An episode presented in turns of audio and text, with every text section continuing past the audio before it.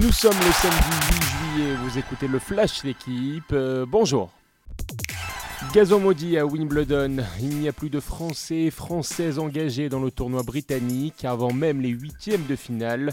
Les numéros 1 tricolores Adrian Manarino et Caroline Garcia éliminés notamment au deuxième et troisième tour.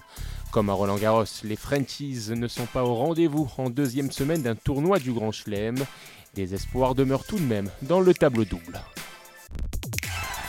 Bien parti pour inscrire son nom au palmarès du Tour de France, Jasper Philipsen a remporté hier sa troisième étape sur la grande boucle.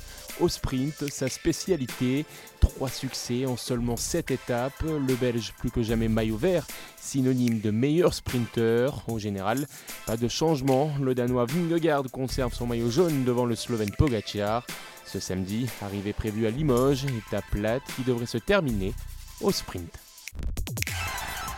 Le rêve brisé de Henri titre le quotidien. L'une des cadres de l'équipe de France féminine doit renoncer à disputer sa troisième Coupe du Monde. Amandine Henry, 33 ans, victime d'une liaison musculaire à l'entraînement. Début juin, l'ancienne star lyonnaise avait fait son retour au sein des Bleus après plus de deux ans d'absence. Le nouveau sélectionneur Hervé Renard lui accordant sa confiance. Henri Milieu remplacé par la défenseur de Manchester Aïssatou Tunkara. Aucun risque pour les Françaises à six jours du début mondial australien.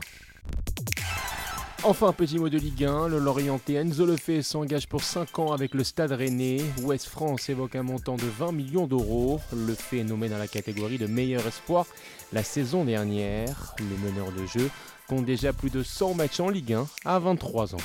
Merci d'avoir écouté le Flash d'équipe. Bonne journée.